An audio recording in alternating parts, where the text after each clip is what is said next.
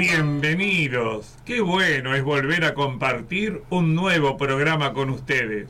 Buenos días, mi nombre es Mariana y hoy los invito a participar con Oriana, Daniel y Oscar de una hora con amigos. Buenos días, buenos días. Mi nombre es Daniel y los invito a visitar, junto con Marian, un bar notable de la ciudad de Buenos Aires. Buen día, mi nombre es Tiago y los invito a que juguemos durante 5 minutos. Buen día, mi nombre es Oriana y los invito a disfrutar de Tenemos que hablar. Buen día, mi nombre es Oscar Caimaliños y los invito a compartir con Picoto el comentario sobre fútbol de esta semana. Mientras preparan el mate, los dejamos escuchando a José Larralde cantando a su viejo mate galleta.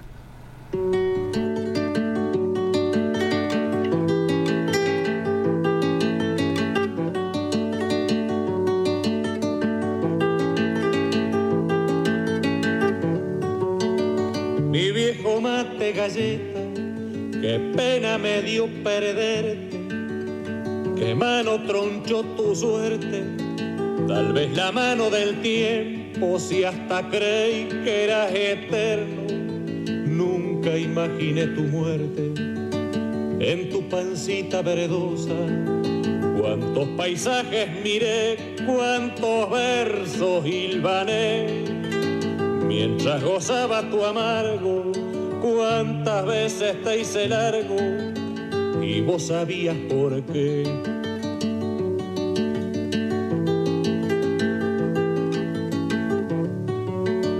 Cuando la hierba escaseaba por falta de patacones, nunca pediste razones, pero me diste consejos Chupa, pero hacete viejo sin llegar a los talones.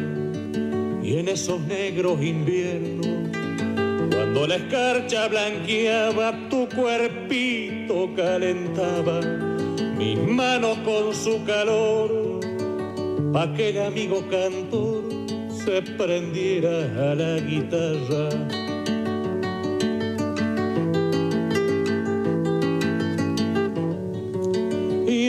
Nomás se hacía la farra, vos y yo en un mano a mano, mate y guitarra en el claro, mate y guitarra en la sombra, en leguas a la redonda no hubo jagüel orejano, a compañero y hermano, qué destino más otreta, nunca le di a la limeta, en vos encontré la calma, en este adiós pongo el alma. Mi viejo mate galleta.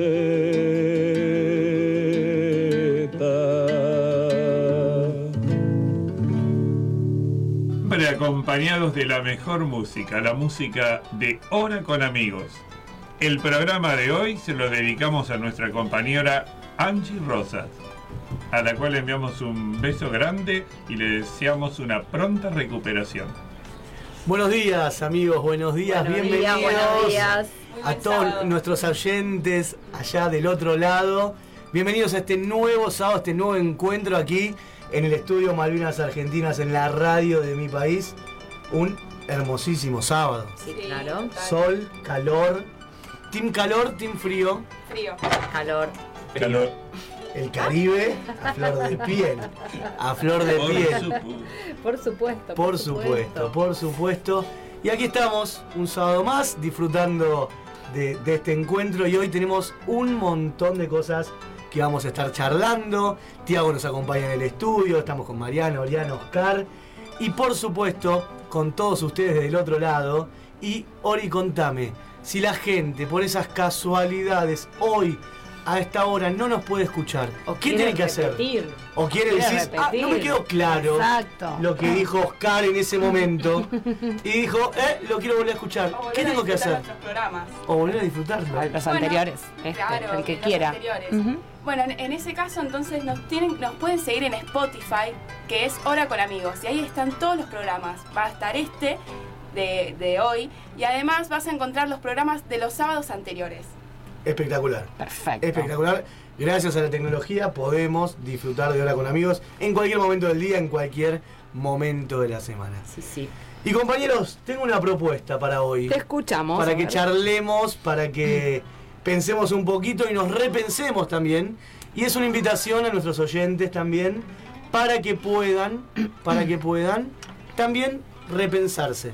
Esta no es una palabra difícil, ¿no? No, no, no. Es un concepto difícil. Bien. Más que una palabra difícil. Estamos cada vez vamos un paso más entonces. Claro. Vamos subiendo de nivel. Si yo les pregunto, ¿qué es más fácil?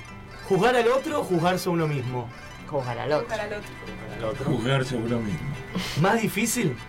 ¿Más fácil? ¿Más fácil? No, para mí es más, más Para mí es fácil, más fácil ver los defectos. Bueno, de hecho hay un dicho que dice que uno ve la paja en el ojo ajeno y no la viga en el propio. Así que imagínate. Mira, mira. Claro, sí, sí, sí, mira. sí. Por eso creo que sí, básicamente. Siempre es más fácil ver lo que el otro hace mal que lo que uno hace mal. Y aparte estamos acostumbrados en los tiempos que corren que eh, todo es mirar lo ajeno. Sí. Las redes sociales, eh, bueno, lo- lo- los medios que consumimos. Eh, tiene mucho esto de ver lo que le pasa al otro. Sí, el me gusta en su momento en Facebook o el no me gusta. Bueno, en un momento llegó a este, creo que Facebook había incorporado el no me gusta o, eh, o algo similar, ¿no? Y Uno sí. tiene diferentes Sí. reacciones. O sea, Sí. siempre estás expuesto a la mirada del otro. Siempre. En Siempre. YouTube más que nada. También. Está el dislike. Claro. Ah, mira, ese no lo tenía. Más conocido como el no me gusta. Gracias, Claro. gracias por. La Lo pasamos al castellano. ok, perfecto. Y hoy la invitación es a no juzgar al otro, a no juzgar al otro, sino comenzar a hacer el ejercicio de juzgarnos a nosotros mismos, de mirar para adentro, de hacer una introspección y pensar en aquellas cuestiones que eh, quizás no, no las tenemos tan en cuenta. Hay un análisis, hay una forma de pensar esto que se llama el análisis FODA. Joda. FODA. Marian, ¿querés contarnos de qué se trata? Sí, exacto. Es básicamente es el análisis en, en vi- en función de un objetivo, de las fortalezas, de las oportunidades, de las debilidades y de las amenazas. Y esto te permite, cuando uno lo incorpora como un método, eh, saber frente a un desafío o a una tarea, o la verdad que es aplicable a un montón de, de- cuestiones, eh, entender, bueno, dónde soy fuerte, dónde no lo soy tanto, dónde no voy a poder eh, y me voy a sentir amenazado y dónde quizás tengo una oportunidad para desarrollar algo que pensé que no tenía, por ejemplo. Creo que va por ahí, ¿no? Va por ese lado, va por ese lado. En, una primera instancia tiene que ver con esto de, primero, saber cuáles son mis fortalezas y mis debilidades. Eh, tener bien en claro, tener en claro, porque a veces cuando, viste que uno habla y dice, bueno, esto es bueno y esto es malo, pero ¿en relación a qué? Tal cual. ¿En función a qué es bueno o malo? Es muy subjetivo. Hay que preguntarse Sí. por qué. Claro, entonces está bueno también hablar de fortalezas y debilidades en función, como decía Marian, de un objetivo en común. De un objetivo, perdón, común, no, un objetivo concreto. ¿Para qué? ¿Para qué? Es, ¿Soy fuerte o soy débil en esto? Tal cual. Oscar, ¿vos sos de, de- de pensarte? O sea, de, de- de analizar tus acciones, tus hábitos. Sí, por supuesto. Claro que sí. ¿Y usás ese mecanismo? O, digo, porque a veces uno no lo tiene claro. que haces el foda. nombre que identificaba la acción. Eso me ocurre. Los estaba escuchando con atención.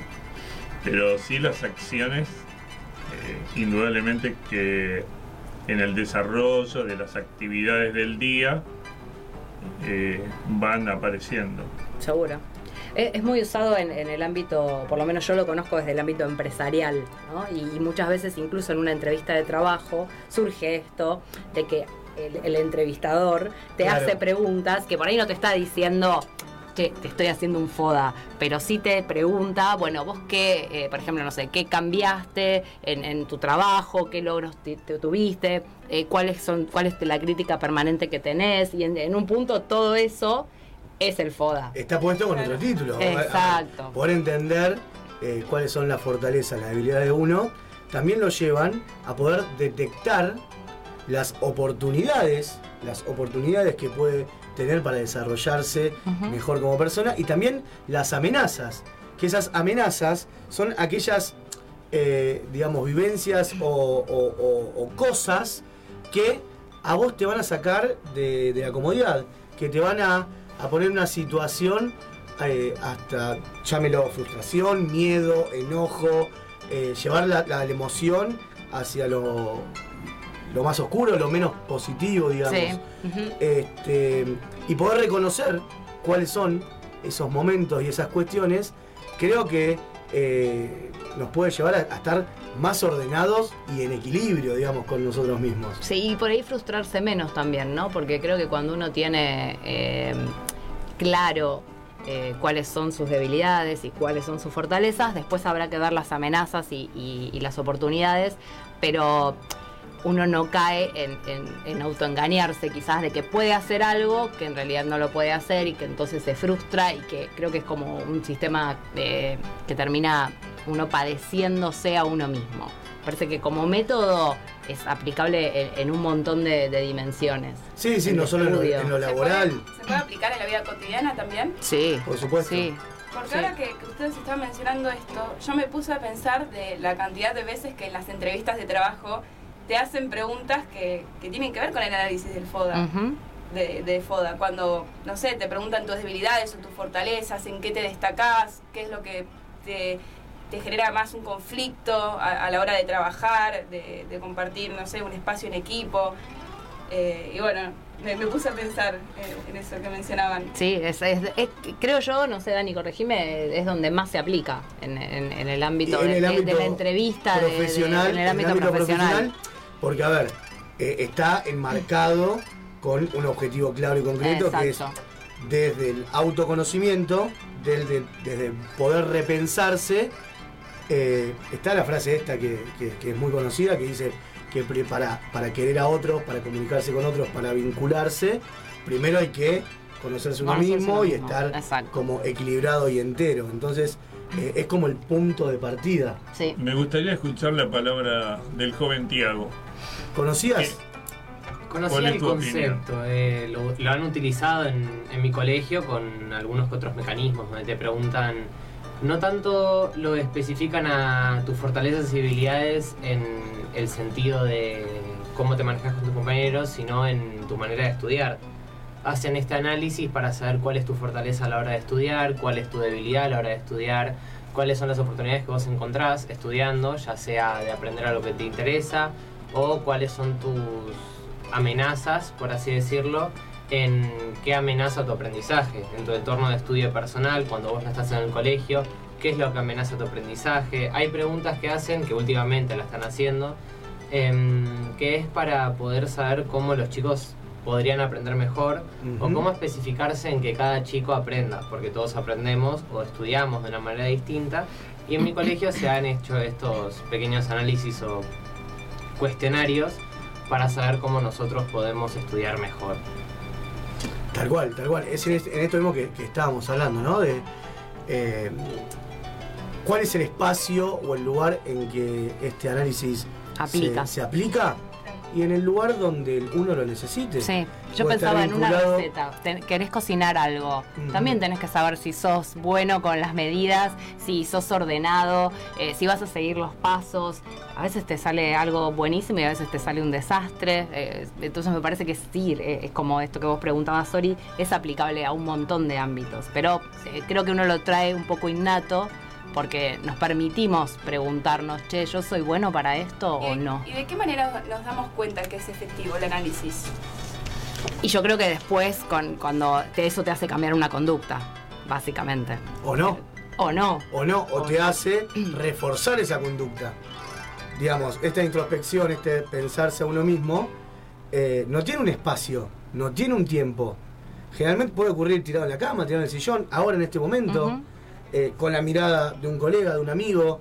eh, y lo importante es eh, iniciarlo y no terminarlo.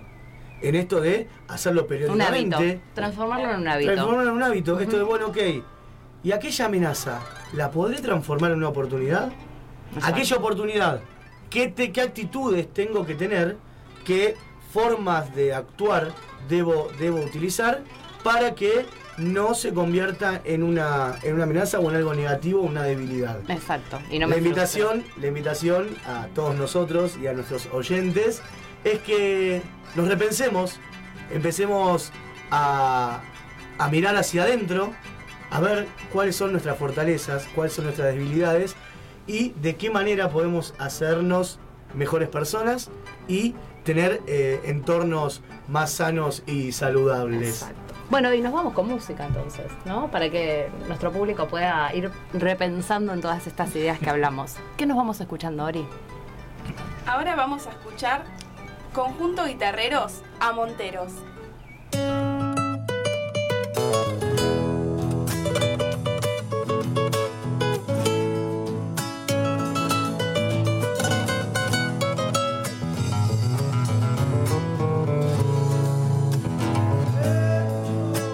Le gusta que todos la nombren con una guitarra y un bombo legüero. A ella que le gusta que le enciendan coplas. Por eso te nombra mi canto Monteros. A ella que le gusta que le enciendan coplas. Por eso te nombra mi canto Monteros.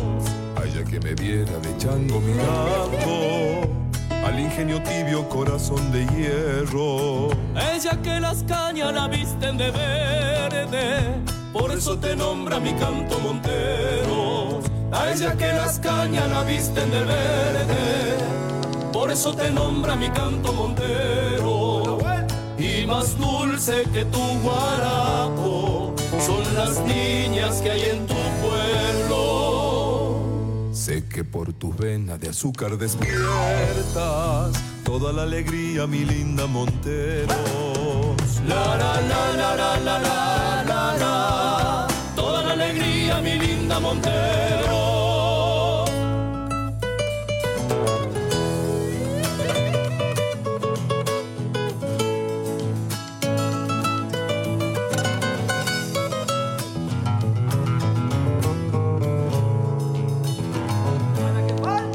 A ella que el poeta la vio tempranera, tarareando duende de vinos pateros. Y dejó en su cielo la rosa galana, por eso te nombra mi canto Monteros. Y dejó en su cielo la rosa galana, por eso te nombra mi canto Montero. A ella que en noviembre le pide a los grillos otra vez el canto del hombre zafrero. A ella que le gusta que le enciendan coplas, por eso te nombra mi canto Montero. A ella que le gusta que le enciendan coplas, por eso te nombra mi canto Montero.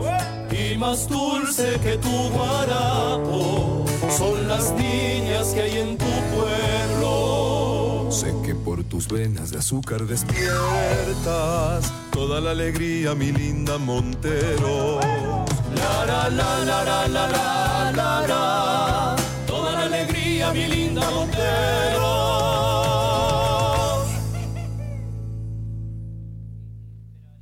Y ahora llega el fútbol de la mano de Marcelo Picotto.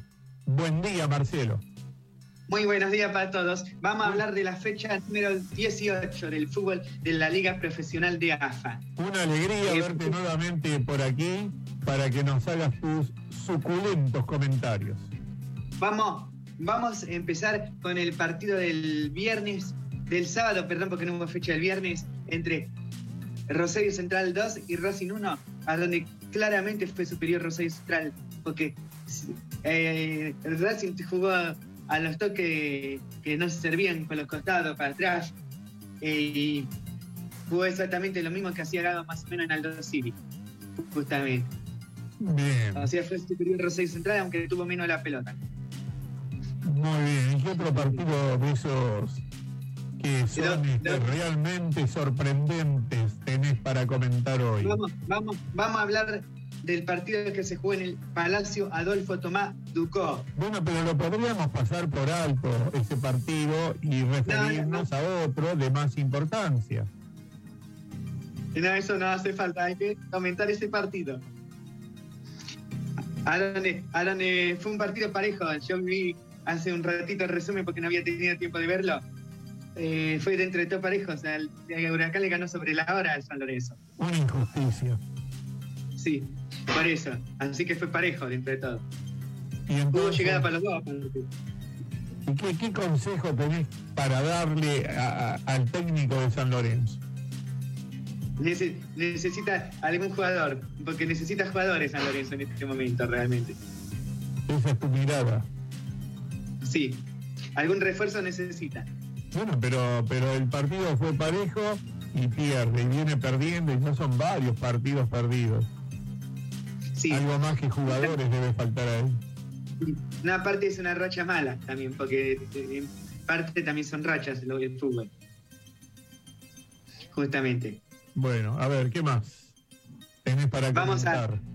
Vamos al partido que se jugó en el José Almalfitani. Ah, entre ese, Vélez- ese- che, Marcelo, ese se lo podemos dedicar a tu amigo Marcelo Celeste. E- Este comentario. Así que y, y ya, ya estuvimos hablando de ese partido y coincidimos con Marcelo Celeste. Así que A ver, a ver, ¿qué nos decís?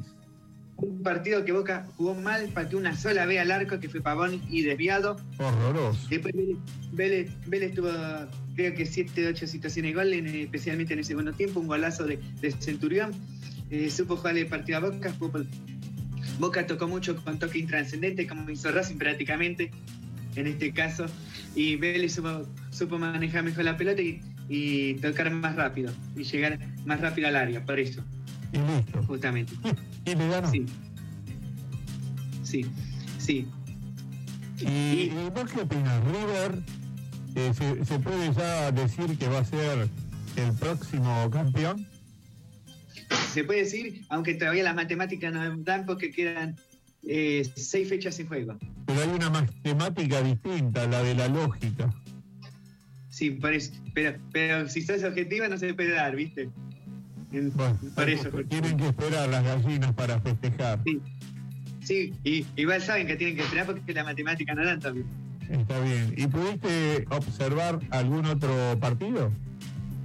Eh, primero vamos a hablar justamente de River 3, Argentina 0, que justamente fue muy superior. River podía haber hecho más goles incluso, pero estuvo bien, se mantuvo, estaba bien igual el trasero. Fue muy superior, le dominó el partido prácticamente, un 75% de posesión de balón. Prácticamente dominó. Y dominó nomás después los- un pedazo del segundo tiempo argentino Chile. Y decime, Mar- Marcelo, para mañana, para hoy sábado y para mañana y para el lunes, ¿qué partidos importantes tenemos que se van a disputar? Sábado, eh, hoy sábado 15.45 Arsenal Sarmiento, eh, 15.45 Platense Atlético Tucumán, 18 horas de Ba- Banfield y Vélez, a la misma hora juegan Talleres y Huracán, a las 20 horas juegan Boca y Gimnasia en la Bombonera, a las 15.45 en eh, Pedro Vilegain juegan San Lorenzo y Godoy Cruz, el domingo, domingo también 15.45 Unión Rosario Central, en el Coloso Marcelo Bielsa. A las 18 horas juegan News Independiente. Y en el Estadio de Estudiantes juegan Estudiantes y River a las 20 y 15. Y cierran en la fecha a las 19 horas Patronato Colón y Central Córdoba a, la- a las 21 y 15 Central Córdoba de Santiago del Estero y Aldo Civi. Así que el primer, el primer partido de hoy, dentro de pocas horas, porque son casi ya las 10 y 30 aquí en Buenos Aires, y San Lorenzo está jugando con Godoy. ¿A qué hora me has dicho? El domingo, mañana domingo. Ah, mañana, no hoy. Te había, te No. había entendido mal entonces. Bueno, muy bien, mañana. Perfecto. ¿Alguna otra Parece. cosita que quieras agregar? No, por ahora no. Bueno, gracias Marcelo. Y nos vemos el próximo sábado con más fútbol con Picoto. Que tengas lindo día. Ella se despierta y se duerme con vos. Te susurra al oído, te informa y te aconseja. Es la radio, la amiga de Hora con amigos, con jóvenes talentosos. Sábados de 10 a 11 en la AM 1170, la radio de mi país.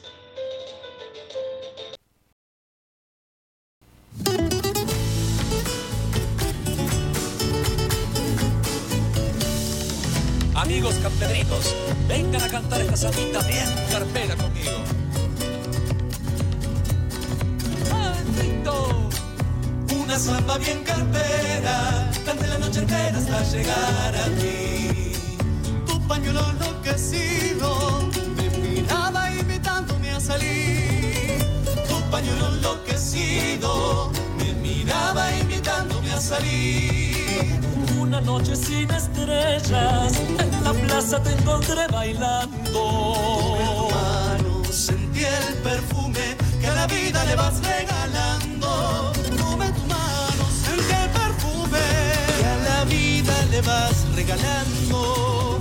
Sos bailarina cartera, esa que la noche no duerme para bailar. Sos el encanto de una peña, te lucís en todo festival. Bailando y no dejas de bailar. Gracias Facu Toro por compartir esta samba con nosotros.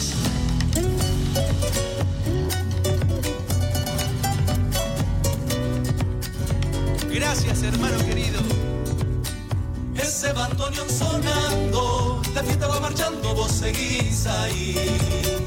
Tu pollera bien alegre, sonríe todo bailarín. Pollera bien alegre, le sonríe a todo bailarín. Qué lindo verte en la samba, pero más lindo bailarla contigo. Golpeo un latido, fueron tus ojos y estás conmigo.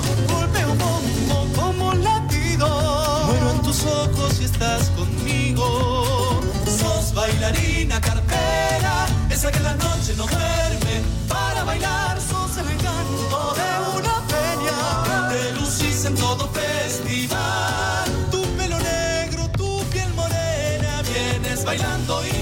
De bailar.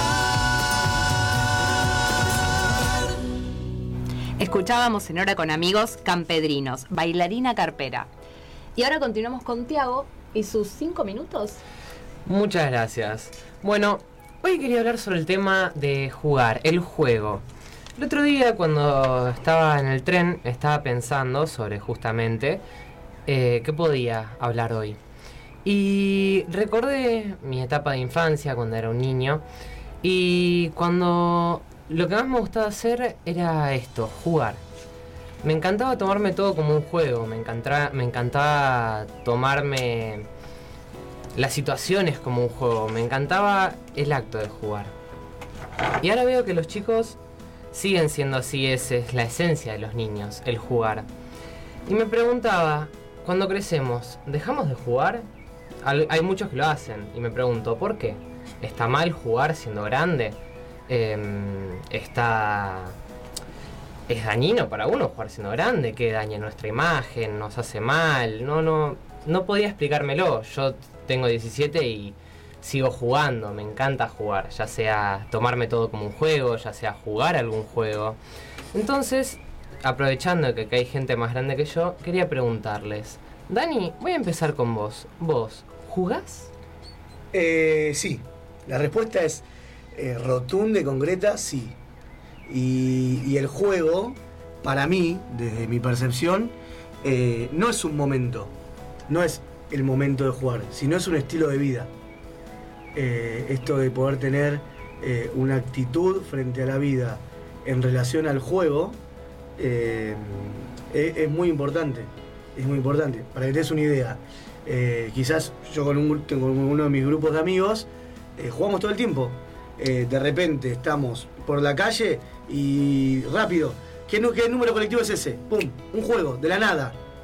Es como todo el tiempo estamos jugando, todo el tiempo estamos en este tipo de, de- de actitud.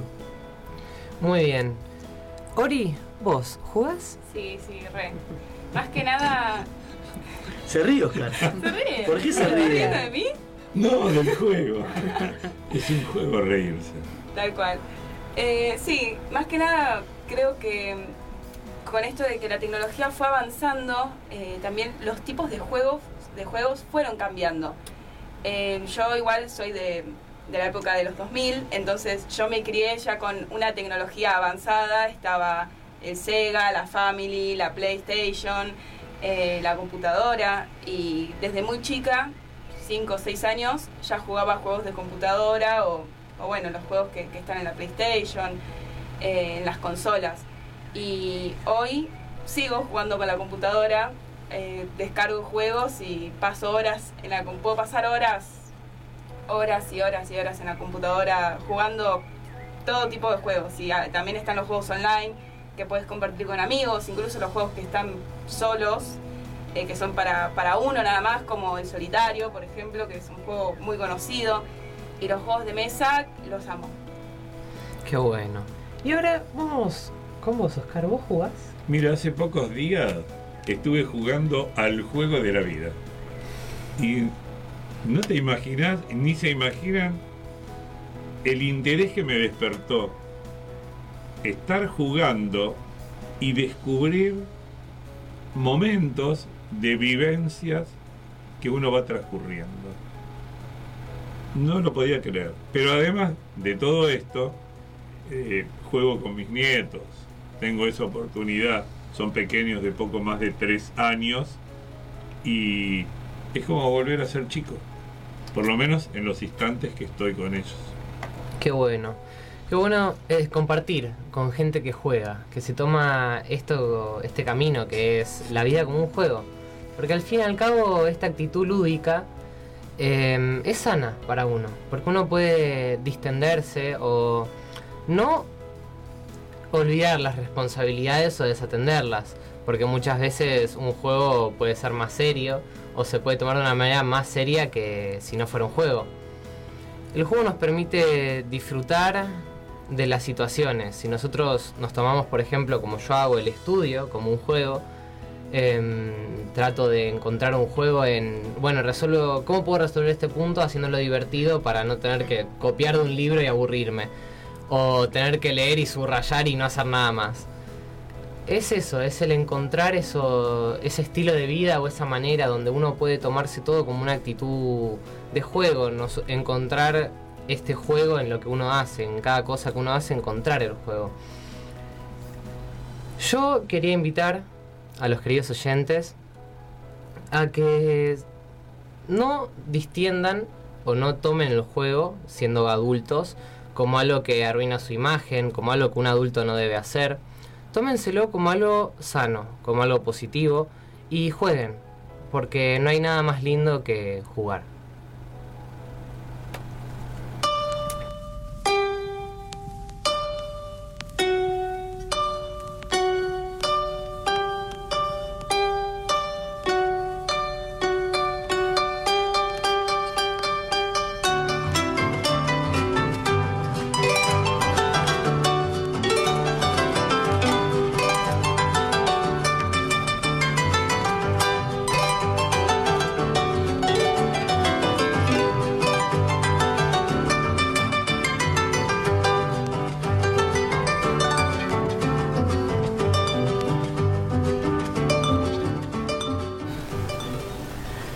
Seguimos aquí en Hora con Amigos, continuamos con un bloque más.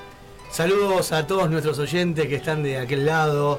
Nati Petu Pereira, que estás escuchando por ahí. Un caluroso aplauso hoy en este día, en este día de calor, en este día, en este hermoso sábado.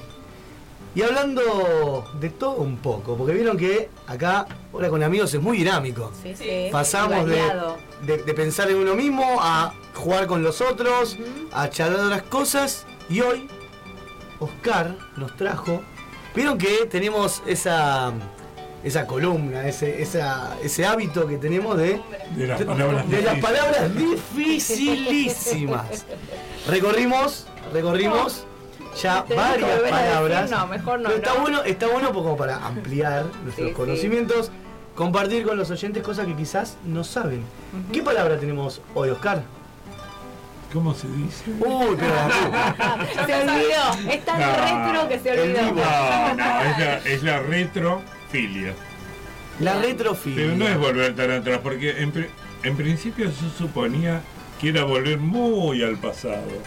Sin embargo, retrofilia no necesariamente nos lleva muchos años atrás, es decir, que también la pueden vivir los ¿Y jóvenes. de qué se trata exactamente esa Y palabra? por ejemplo, el, el- uno de los aspectos sería el amor por, a ver, mi equipo de, de Winco, o vos preguntarás qué es ¿Qué es el Winco? Contale a nuestros oyentes. Claro, claro, claro. De qué me. Es un, es un reproductor de discos de pasta muy antiguo. De las primeras cosas que se usaron para escuchar Claro, fíjate música, que ¿no? se escuchaban unos discos de bueno, 78 revoluciones, 33, 45. Claro, por esto era. Es anterior al Claro. vinilo. Pero también podría recordar, siguiendo así la línea electrónica, la radio Siete Mares, la Noble, La que noble. en su momento, hace cuánto, montón de años, eh, era muy deseada y poder comunicarse con el mundo. Eh, eh, te- tie- tiene varias frecuencias y, claro, no existía internet, Internet, por supuesto. tal cual. Pero a Oriana le preguntaría qué pasa con sus peluches, por ejemplo. Ay, sí. Los amo y los tengo y los colecciono desde chica. Eh, y siempre creo que en mi casa al menos estaba mm, como esa respuesta, uy, ¿esto lo tiramos, no lo tiramos? No, mirá si, no sé, para los próximos nietos o los próximos hijos les sirve, lo utilizan y va pasando de generación en generación. Listo, se queda. Y así fueron quedando, los tengo en una repisa. Retro. Sí, total. Y después, em, ¿Y qué más? más cosas. Y se me ocurre la- las consolas también, la PlayStation 1 todavía la tengo, aunque no funciona. Está ahí como de recuerdo. Las videocaseteras, en un momento... Los grabadores. Lamentablemente lo tiramos. Pero teníamos mucho tiempo ya guardado eh, el equipo, el equipo de música. Pero lo guardás por amor, ¿verdad? Sí, los cassettes Es- todavía los tengo.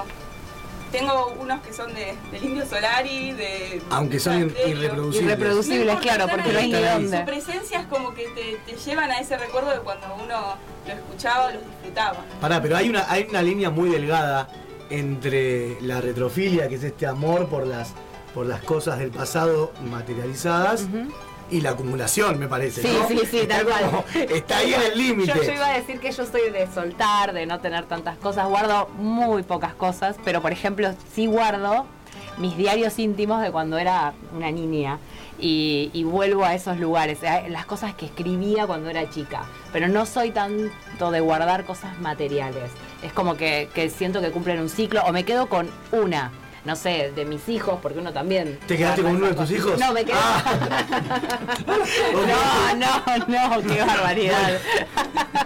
No, no, no. le mandamos un beso muy grande acá. Que de. Mamá, los quiero un montón. Perdón. No, no, no, muy bien, no, te la dejé, te la dejé picando. No, no, me refería, qué sé yo, a, no sé, eh, lo que usaron en el bautismo cada uno. Y después el resto lo doy. Creo que, que- que está bueno generar ese, esa, esa vuelta de energía con las cosas. Pero, pero pensaba también que desde hace un tiempo volvió también como la retrofilia que tiene que ver con lo vintage, ¿no? Uno eh, empieza a decorar su casa, por ejemplo, utilizando cosas que se usaban en el pasado. Y entonces te terminás en, no sé, en el, en el mercado de las pulgas o en la feria de San Telmo, eh, con, no sé, con caireles, con cosas que eh, son hermosas. y ¿Quién que- es Caireles? ¿Es Los una caireles son, Ah, ok. son, son una, unas, eh, ayúdame, eh, dentro de una lámpara como unos, unos espejos, unos vidriecitos que- que, Ah, van colgando. Y de hecho se hacen de muchas cosas que eh, antiguas, reversiones, eh, y que no, digamos, no son cosas nuevas, pero que tienen una inspiración vintage. Bueno, son dos, dos maneras de volver al pasado. Claro. Uno es adquiriéndola y la otra es lo que nos comentaba Guardándolas, Oriana, ¿no? guardándolas. Sí, o mandando a que sería mi restaurar. caso. Y en algún momento a- vuelve eh, la moda y se utiliza. Incluso son reutilizables. Los vinilos los tengo colgados como si fuera un cuadro en mi habitación. Claro, claro. Incluso, bueno, los, los videocassettes, todavía no sé por qué, pero todavía los tengo porque me da mucha pena tirarlos. Y son películas que, que estuvieron en mi, en mi infancia, entonces... Buscando a Nemo, por ejemplo. sí, ah, tenía una película de, de Winnie Pooh que la tengo ahí, o sea, no puedo ver más. Las videocaseteras claro. ya no funcionan casi, al menos las que yo tengo. Pero no, está ahí como mi recuerdo, como de esto yo no me puedo olvidar. Yo tengo una pregunta con esto de la retrofilia. Eh, ¿Es solamente con lo material? ¿O también puede, puede llevarse a- hacia momentos, hacia cosas del pasado. eh, cuando yo hablo, hablo de momentos, hablo de, de- de cosas que hemos vivido, de experiencias pasadas, Sí, pero creo yo que en menor medida. en menor medida. Sí. Ok, porque también está está esto, el recuerdo la, nostalgia, la nostalgia del recuerdo. De todo Bueno, tiempo pasado fue mejor. Es ahí mismo Hay, iba, hay ¿no? gente que es retrofilia. Fanática, fanática del tiempo pasado y, Sí. y como que A mí me gustaría oír. Perdón, preservar estas cosas eh, es aferrarse al pasado. Creo Sí. yo. De alguna manera sí. A ese joven que tenemos ahí. ¿Vos, Tiago, qué opinás? Calladito, pero algo, algo debes de ¿Vos tener cuál para sos? opinar. ¿Sos el que, el que no guarda las cosas o el que las tiene como recuerdo? Yo soy, estoy muy de acuerdo con Mariana, la verdad. Hay muchas cosas que cumplen un ciclo. Entonces, no soy mucho de conservar em, ni juguetes, ni muchas veces, muchos de mis juguetes ha pasado ropa, ha pasado eso. Ha ido a mis primos menores o las he donado. Pero sí he conservado alguna que otra cosa, eh, algún juguete especial con el que jugaba mucho cuando era pequeño. Tengo peluches que me regaló mi abuela, tengo muchas cosas. em, que, bueno, muchas cosas. Tengo algunas cosas que me recuerdan y cada vez que las veo recuerdo cuando era pequeño o tengo eso y yo sigo pensando en, en lo que dijiste vos, Dani, y me parece que también como puede ser esta, esto de retrofilia, ¿no? Es, es el amor por lo que pasó antes, ¿no? Es, es este amor por lo que pasó antes, con lo cual eh, puede ser un amor a algún recuerdo que tengamos muy aferrado o algún recuerdo que le tengamos mucho cariño. Igual, igual ahora repensándolo y escuchándote a vos, porque es diferente decirlo uno y escucharlo, escuchándote, repetir mis palabras, digo, siempre vas a amar lo que pasó. Porque no puedes amar lo que no pasó. Tal cual. Entonces, como que mi pregunta ahora, a tres minutos después, eh, fue totalmente absurda. Pero digo, bueno, está bueno repensarnos Seguro. y tipo decir, bueno, Seguro. ok, acá, Seguro. perdón, yo mal, queridos oyentes, pero lo que sí, yo no mal, les cuento que vamos a recorrer un bar notable. Marian, Sí, ¿a claro. dónde nos llevará? Ah, no ¿A dónde sabemos, no llevará? sabemos. Lo llevo a un lindo barrio de Buenos Aires. Un lindo barrio Sí, de sí, Buenos quédense Aires. escuchando. También estamos con nuestra columna de filosofía, Ori tenemos que hablar. Y por supuesto, Marcelo Picotto, el príncipe del tiempo, que nos cuenta las novedades en el clima. Bares notables, los testigos privilegiados del paso del tiempo.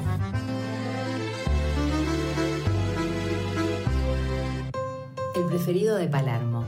El crecimiento inmobiliario y comercial de Palermo en los últimos 10 años atrajo hordas de porteños y turistas que invaden tiendas, barcitos y restaurantes todos los días.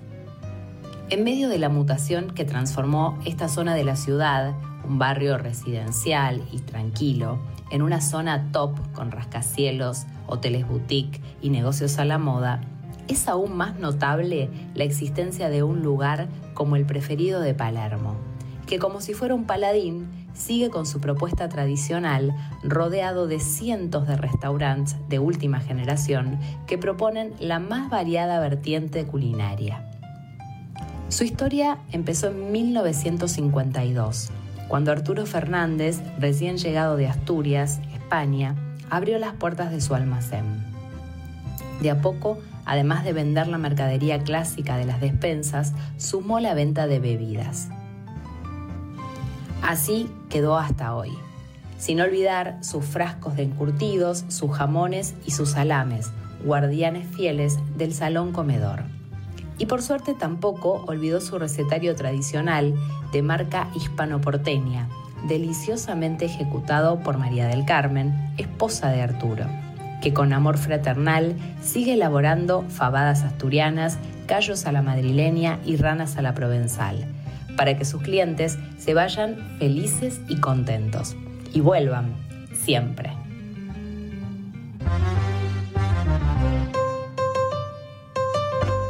Hasta aquí, Bares Notables. Una recorrida por la mágica Buenos Aires.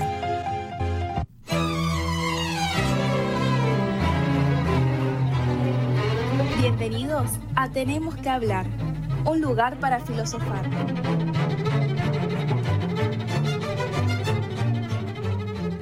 ¿Conoces la historia de Sócrates?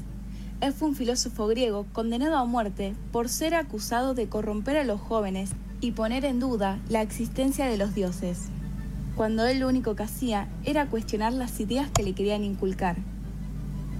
Sócrates tuvo la oportunidad de retirar sus palabras para salvarse de la condena de muerte, pero no lo hizo. Lo llevó hasta las últimas consecuencias. Se tomó un vaso de cicuta, que es una especie de veneno, y ese gesto lo hizo pasar a la historia. Cuando le dijeron a Sócrates que era el más sabio de los atenienses, también desconfió. Entonces le preguntó a otros sabios en qué consistía el saber y vio que no tenía ni idea. Entonces Sócrates dedujo que él, como mínimo, sabía que no sabía nada. Solo sé que no sé nada, pero al menos sé algo. Luego Atenas mató a Sócrates. Sócrates fue maestro de Platón y Platón fue maestro de Aristóteles. Además de este gran dato, Platón y Sócrates coincidían en muchas cosas, y una de ellas era que desconfiaban de la democracia, que había sido inventada por los mismos griegos. Ahora bien, ¿qué sistema usaba Sócrates para que la gente se enterara de que no sabían nada? Usaba el sistema de la mayéutica. Esto dice que todo el conocimiento está dentro tuyo y solo hay que saberlo mediante las preguntas correctas. ¿Y vos? ¿Qué opinas de la postura de Sócrates?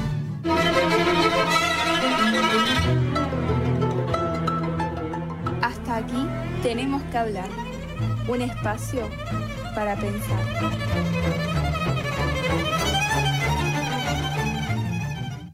Para los que desean programar este fin de semana, llega el pronóstico del tiempo en la voz de Marcelo Picotto. Hola, ¿cómo andan? El pronóstico que tenemos para, el fin de- para lo que queda del fin de semana es el sábado cielo parcialmente nublado para hoy sábado y una temperatura de 32 grados de máxima, viento del noreste y sectoreste con velocidad de alrededor de 13 a 22 kilómetros con ráfagas entre 42 y 50. El día domingo tenemos mayormente nublado, algo inestable, un 0 a 10% de probabilidad de lluvia, mínima 19, máxima 31 grados. El lunes, mayormente nublado a nublado, tiempo inestable con algunos chaparrones a la tarde. Durante la mañana 10 a cu- de 0 a 10% la probabilidad de lluvia y a la tarde de 10 a 40%, mínima 18, máxima 25. Y el martes lluvias aisladas a la madrugada y a la mañana y a la tarde-noche mayormente nublado, mínima de 16, máxima de 25 a la madrugada y mañana la probabilidad de precipitaciones entre un 10 y un 40%. Bien. Y, ¿Y algo más? Tenemos que, sí, tenemos que comentar que hubo récord de temperaturas. Acá hubo, eh, batió un récord del 2014 que fue 30 y- tre- 34 grados 8, ahora fue 35 grados 3 décimas, el día martes justamente, y también se batió un récord de temperaturas en Mar del Plata, exactamente el día de hoy, que en el 24 de, de octubre del 81 hizo 34 grados 4 o hizo 34 grados 5 a las 14 horas. Mira, por, un, por una milésima. Sí, y Araneta, y Araneta Marcelo Celeste hizo lo mismo porque se mira en el observatorio de- del aeropuerto de Mar del Plata, Piaz, eh, Piazzola. Ah, bien. Bueno, qué dato importante que nos diste. Bueno, Marcelo, un abrazo muy fuerte. Buen fin de semana. Gracias.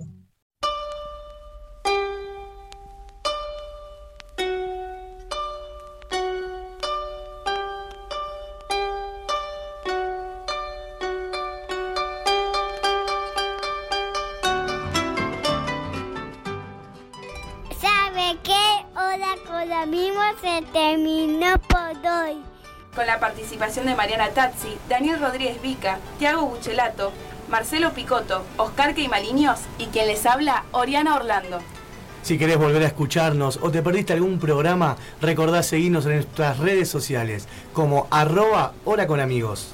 Esperamos que este programa les haya gustado. Pero no se vayan, ya viene Luisita Guillén. Les deseamos un feliz sábado y un muy buen fin de semana.